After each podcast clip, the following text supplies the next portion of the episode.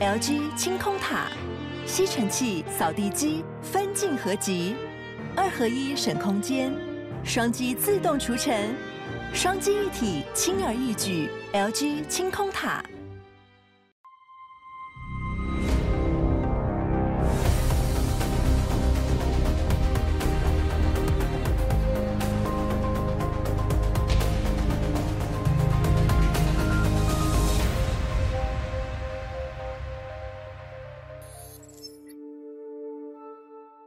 在可预见的未来中，新的科技会不断的出现，带来新的思维，使得法律规范也必须与时俱进，跟着改变。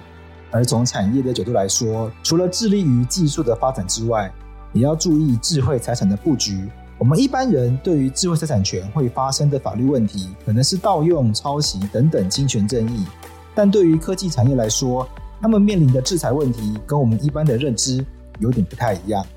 近年来，智慧财产权是越来越被重视的观念。从法律的角度来看，像是各种类型的授权条款、并购时取得的专利，不能只从法律思考，还要一并考量产业发展的整体布局，才能回应法律规范以及产业发展的需求。另外，在趋势科技的发展之下，应该如何预防法律风险，也成为一项重要的课题。像是自驾车即将成为主流的交通工具，许多人也开始思考，在科技转型的时候，法律要如何因应？例如，当自驾车撞到人，法律责任要如何来归属？是车子的错呢？是软体供应商的错呢？还是要找车上的乘客来算账呢？因此，本集邀请到台湾世熙工程师一方董事长以及前法务部长大肚山创创基金会施茂林董事长，分别从法律以及产业的角度，来和大家聊聊传统产业的制裁布局，以及新趋势科技和新时代制裁的制裁思维。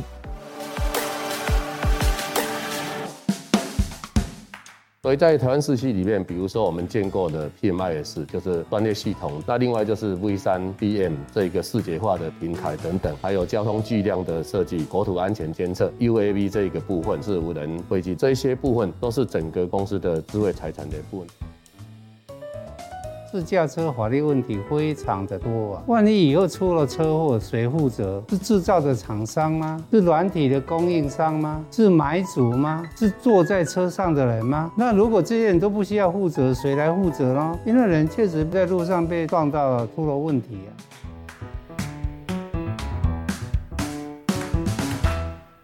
本期节目，我们邀请到法务部前部长，同时也是大肚山产创基金会的董事长施茂林董事长来到我们节目中。另外，我们还有台湾世熙工程顾问股份有限公司的董事长施一方董事长。好，我们今天这一集呢，我们要跟两位来宾来聊聊看智慧财产布局的相关概念。所以一开始，我们就要先来讨论看看，说其实我们常常在生活中听到智慧财产权这五个字，那包括抄袭、专利或者是商标等等，其实都是我们日常生活中很常听到的观念。所以一开始，我们来。先帮大家讲讲讲解一下。像是著作权法、专利法、商标法以及营业秘密法，它都是我们智慧财产权法规中非常重要的法律。那首先针对著作权法，它其实是要保护人类利用智慧与知识去创作出来的成果。这个听起来很抽象，但是譬如说我们的电影、我们的文章、小说创作、我们的舞蹈，甚至是电脑城市建筑，这些我们花费知识跟知智慧，包括精神去创作出来的成果，它受到著作权法保护。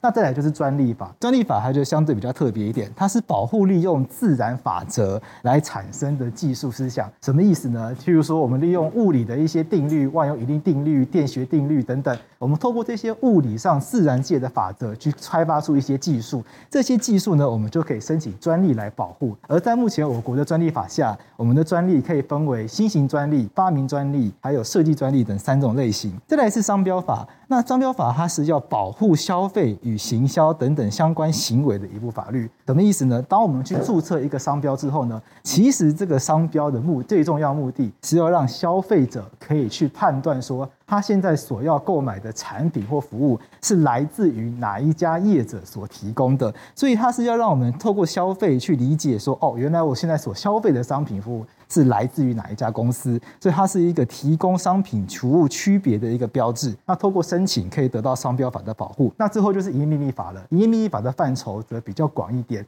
因为不论是专利或著作，它都有可能会属于营业秘密。因为只要是用来生产相关经营行为的资讯，而这个资讯呢，公司它透过内部一些保密措施，让外部的人士无法得知。而这项资讯如果是具有经济价值的，那它就可以落入营业秘密法来做保护。所以在初步认识这些几个相关的重要法规后，接下来我们就要来跟来宾聊聊看说，当我们企业在实际面临智慧财产权问题时，在法规如何应用，在企业端上如何来布局。所以一开始，好的，我们要来请教施茂林董事长。您从大肚山产创基金会的相关经验中，汇集了这么多传统企业，可以帮我们谈谈看，说目前台湾的传统产业有哪一些制裁布局吗？好，大肚山产创基金会的会员，大部分都是大肚山长廊的这一个制造业，它的范围很广泛，包括传统的机械的制造，还有精密机器，包括手工机、绿能、自行车，所以可以这样来讲，整个大肚山长廊都是欧秋啊。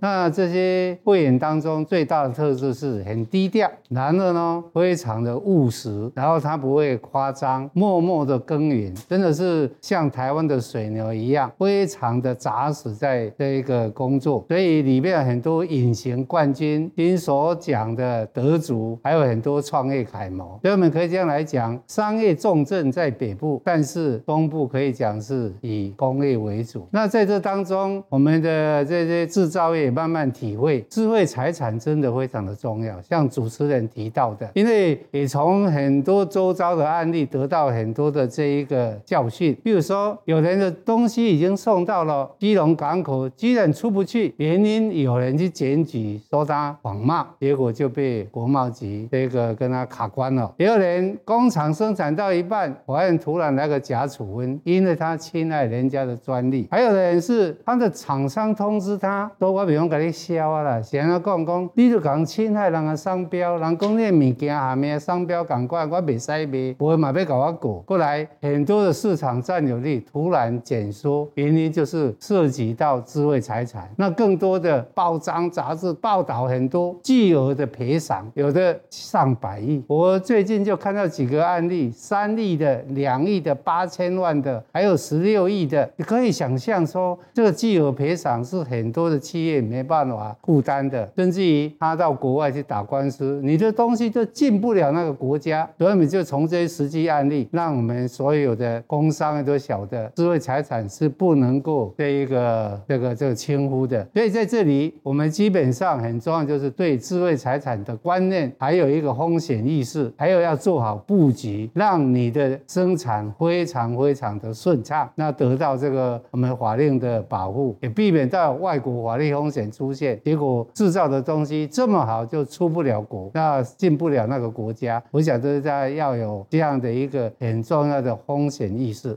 我想沈董事长帮我们做了一个很精辟的分享，包括我自己个人的律师工作以及相关的其他工作经验里面，其实我会发现，现在大家普遍对于智慧财产权其实有一些基本的观念，譬如说商标该注册的，大家会知道要去注册。当处理到智慧财产权，尤其是著作权的时候，相关的契约条款，现在大家是看得越来越细，包括。说如何避免他人来侵权，包括我们授权范围、授权金额到哪里，这些约定，我想大家越来越有意识要去处理。可是我观察到有一个小小的点，就是说，像是申请商标啊、保护著作内容啊，这些东西讲起来容易，可是当我们真的发现有人侵权的时候，其实有的时候我们好像也很难的去找到一些方法来保卫我们的权益。因为大家可能会觉得说，哎，我是一个小企业，智慧财产权的保障对我来对我来说好像有点困难，常常会处于一个比较消极被动的情况。而据我所知，在产业端，特别是高科技等高技术这些专业领域里面，其实很多智慧财产权的相关诉讼以及挑战是不断的发生。所以接下来我们要来请问施董事长，在您的经验中，您的产业里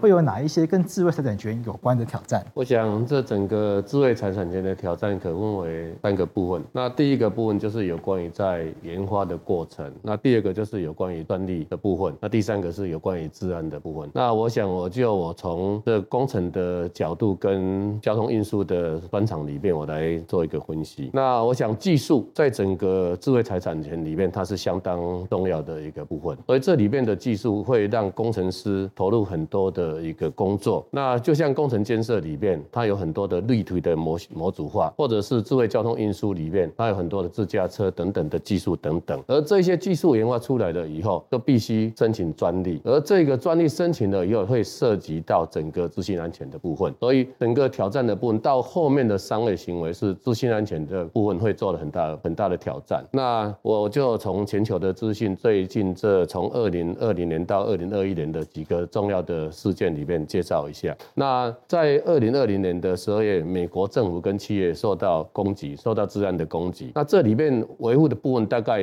就有一万五千家左右。那整个攻击最主要的在政瘫痪政府或瘫痪企业的部。那在二零二一年的五月的部分，有一个就是所谓的殖民管线，美国最大的油油管公司里面，它是一个燃料的输油管线系统，也被骇客入侵了以后，那必须要支付四百四十万的美元。所以在这整个企业的保护里面，如果在对于智慧财产权不做适当的防护的时候，会被骇客侵入。那另外有一个是软体的漏洞的部分，这个是在二零二一年七月的部分所发生的。那这个也是影响了大概美国大概一千家左右。那整整个勒索的金额大概在七百万美元。那此外，我再介绍一下国内的部分。国内的资安的重大事件里面，如同在二零二零年的五月，我们的中油跟台塑也是受到骇客的攻击，所以它的整个营业整个停摆了一天。那此外，对人保或者是研华电脑的部分，或者宏基、日月光集团或者是广达这些部分等等，这些都是受到骇客的攻击。所以在整个资安的保护里面，在相形之下会慢慢的会越来越严重。那另外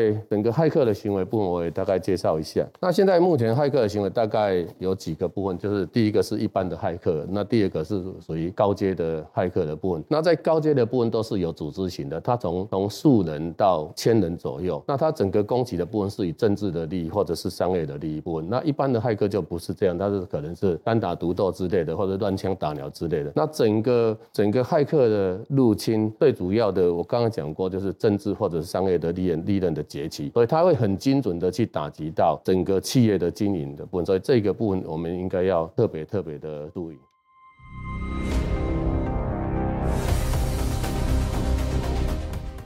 我是桂智，你现在收听的是法科电台。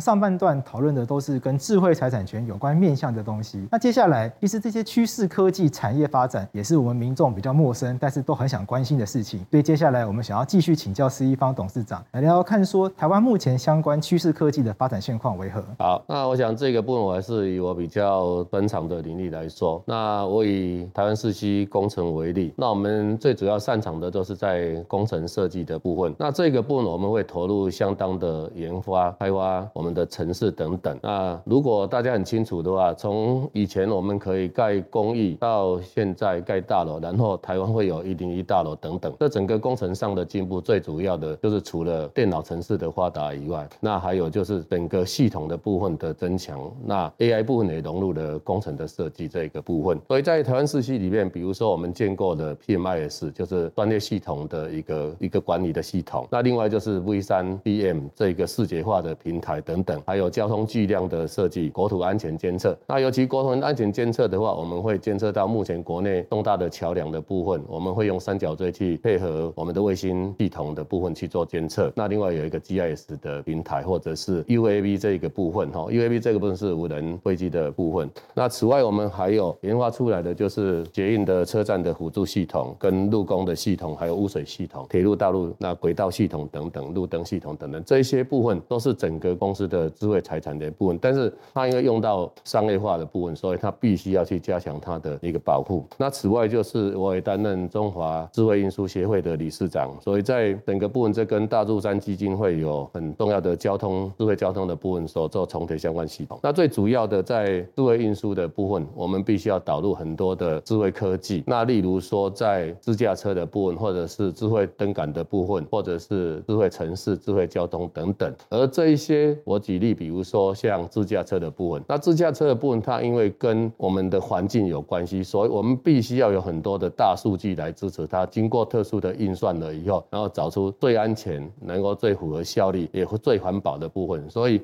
在整个智慧运输的部分，必须要借由整个大数据的收集，然后才能够作为整个来分析、作为运算的部分，得到一个最安全的投资的部分。像刚刚施一方董事长跟我们介绍的这些趋势科技。我们会发现它对于我们生活中不管是工程还是交通运输，其实已经带来非常大的不同以及改变。那相对应来说，法律规范面对科技趋势的成长，当然也必须要有所进步跟调整。比如说，像现在有越来越多的法律专家跟学者开始讨论自驾车相关的法律责任，什么意思呢？当过去我们讨论到肇事责任的时候，我们会是以行为人为来处理，譬如说这个人是边玩手机边开车，然后撞到人，还是他是故意开车去撞别人？这两个部部分因为涉及到他们主观上的判断，因此他们所应该要负责的肇事责任及法律责任也会有所不同。但是我们一起想想看哦，当未来我们都开始驾驶自驾车，自驾车其实又分成全自动驾驶、半自动驾驶、辅助驾驶等等不同层级的自动驾驶，而这些不同种类的自动驾驶呢，人为介入的因素又有所不同。在国外已经有发生一个有趣的案例，是当有一台自驾车它即将要撞上某一个路人的时候，车上的驾驶紧急的把方向盘一转，让这台车可以赶快转向，避免去撞到这个路人。结果这台车上面的 AI 智慧科技自己把方向盘又转了回来，所以最后这个路人他还是被撞死了。到这个情况下，我们到底要将这个死亡的结果来去责怪这位驾驶，还是要去责怪相关的城市技术后面的工程人员呢？所以这相关科技发展带来的法律讨论，是我们需要一起来去面对的新思维。当我们提到传统智慧财产权相比未来的趋势科技下，我们的法律应该要如何来做不一样的思维布局？主持人刚才提了一个自驾车，其实我顺便说一下，自驾车法律问题非常的多啊。万一以后出了车祸，谁负责？是制造的厂商吗？是软体的供应商吗？是买主吗？是坐在车上的人吗？那如果这些人都不需要负责，谁来负责呢？因为人确实在路上被撞到了，出了问题啊。甚至我们可能可能还思考到一个人类未来的行为会改变，因为自驾车以后可能是根据这些软体、这些资讯、大数据去统计。如果一个人横越马路，这个自驾车是要把它撞上去，还是绕绕道？这个就有问题哦。万一它的设计的是说外面是一个人，里面是四个人，要保保护谁，那就有得巧了。所以未来大家可能以后自驾车以后不敢乱闯马路，因为你的风险非常的大。智慧交通是迈向智慧城市的重要环节，而自动驾驶是智慧交通的关键。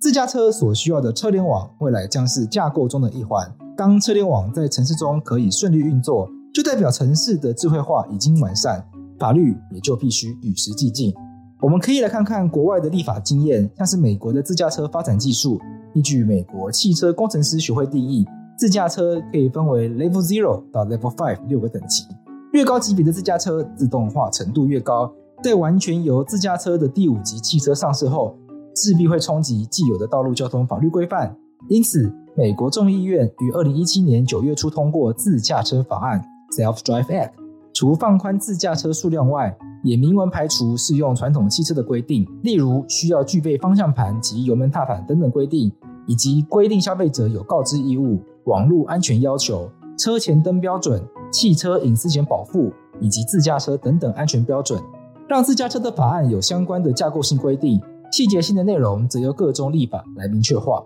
我国立法院在二零一八年十一月三十日三读通过《无人载具科技创新实验条例》，经济部技术处也在二零一九年十月二十五日开始受理实验车牌的申请。台湾在短短几年内便将自驾车产业快速进展到实证上路的阶段，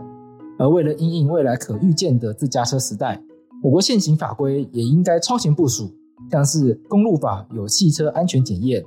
道路交通管理处罚条例有关汽车驾驶人肇事处罚，以及道路交通安全规则等等相关规定，都必须跟上这些趋势科技的发展。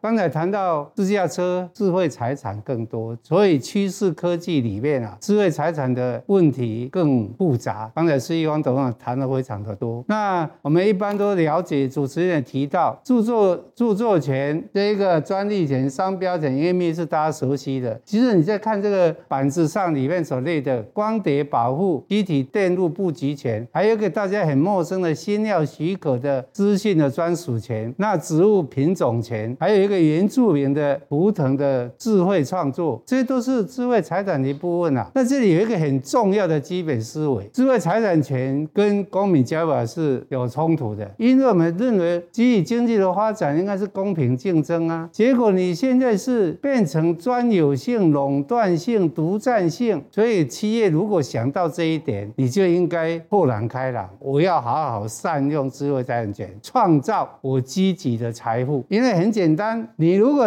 智慧财产对你的正面贡献，比如说权利金、授权金、让渡金，找到合作的伙伴，因为我有智慧财产，甚至于做产业的这个联盟，还有甚至于并购最好的无形资产，所以这里面你就可以了解，是一个财务的另外一个新的形态。很多的企业已经开始去尝试，甚至有人进哦，用这个来做意外收入。你看我一家企业，人家侵害我的专利，我拿到了三亿的赔偿金。因哦，我的规模本来不大，这三亿对我多有多大的帮助？慢慢已经都开始来了。所以我们在这里提醒大家，任何企业必须要有风险管理的概念。你最重要在做预防，事前就要做好一些管制措施布局，然后不要。这个做危机管理，因为危机出现已经都很难去掌控了，所以最重要的，我们回头来看智慧财产权的创造研发，就要想到智慧财产，不要侵害人家。最重要进一步建立你的智慧财产的军火库，你有整个产业智慧财产的保护地图，然后你好好掌控，甚至于必要的时候就出击，人家侵权我就去这个攻，这个去出招，可能从谈判和。解到诉讼，那当然的，对一个企业来讲，最重要一个简单的概念，不要去仿冒抄袭，你就不会有麻烦。所以我想大家慢慢对智慧财产自己有保护的措施，也不是侵害人家。我想企业会很良性的竞争，对台湾的整个产业发展一定有很正面的贡献。刚刚施董事长提到的部分，确实是我们越来越受重视的观念。像我们自己现在在担任律师，协助企业处理智慧财产权相关契约的时候，其实我会发现，真的已经越来。越精细，包括各类型的授权条款、并购时取得的专利等等这些细节呢，常常都要跟专业跟产业有所了解、有所搭配，那才能够深入的来真正为客户解决到问题。所以，好的，我们最后要来请教施一方董事长，能不能够跟我们分享您在企业经营的实务上，对于智慧财产权有哪一些具体的保障措施？谢谢。刚刚施茂林董事长其实有提到很多非常好的新思维。那我们就以工程、公共工程及智慧财产为例。那这个部分过去对于企业的智慧财产相当的保护。那这种保护会制定到很多的标准的规范，而这些标准规范对于一些企业的经营到底是好或不好不一定。所以制定了很多的规范也不一定是好事，因为所以在整个目前的技体比较具体的作为，就是说，对于这些智慧财产的这一种研发跟它的保障到底是什么？我们可以这样讲，就是说，从这次的 COVID-19 为例，其实它整个防疫的跟治安并没有什么样的两样。比如说，像说病毒的种类，它是不断的演化，而治安的攻击也是一样的，它是不断的演化，所以。你这一次这一次防护好了，下一次他又变弄一个新的东西出来。那第二点就是有关于治安设施，类似疫苗，它比较善于对已知的攻击，但是对于未来的攻击，它防护力是低的。所以在整个治安里面，我们要一直不断的去演进。那另外有一个就是不同的治安设施，就像不同的厂牌的疫苗一样，所以你不可能就是说，哎，都是一成不变的。所以你当你混打了以后，你同样的采取不同的的治安的防护了以后，它的防护性会比较。高的。那此外就是说，它治安必须要持续的更新，然后才能够往提高它的水准的部分。那另外，治安的保护它没有一百趴，所以它一定要一一直的去演进。那此外，我们在资安就像说快筛一样，它只是确认当下，快筛只能确定当下，而不能够做松懈的警戒。那另外一个人就是防疫的部分，人人有责，跟资安一样，它是人人的参与，然后层层的警戒跟防护。那再下来就是有关于就是资安的防护，就是要越完整，就是覆盖率一样，跟所谓的疫苗的。覆盖率一样，它覆盖率越好的话，它资安的效果会好。那此外还有其他的观念，我就顺便谈一下。那资安它其实就是一个零信任感，它不能说，哎，我一定用了这一套系统以后就怎么样？所以你对治安的防护里面不能有任何的信任，说我就是完全都没有问题。那另外就是它如同保险一样，它必须要去做避险或者是减灾的一个动作。那此外就是我们要落实防诈骗。那尤其是现在的钓鱼特别多，就是说他可能会丢一个 email 或者是什么给你，那你打开了以后就变成必须要支付高额的球场。对，在我的公司里面也曾经发生过这个例子。那另外就是说它如同防护一样，不能够有破口。那另外就是说在治安跟方便性的部分，你必须要取得平衡，你不能因为方便而把治安形成的破口。那另外就是说，对于未来的国内的基础设施的部分，治安的防护还是很重要的。这个在美国的基础防护的部分也曾经被攻击过，所以对于未来的基础建设的部分，应该要更加的着重。我们今天节目到了尾声，我们很感谢施茂林董事长，还有施一方董事长为我们带来的分享，让我们对于趋势科技有更进一步的了解，也让我们了解企业如何在智慧财产局上面来做一个相关的布局，来让自己的企业能够更加茁壮。谢谢你收看《预见大未来》，我是桂智，我们下集再见。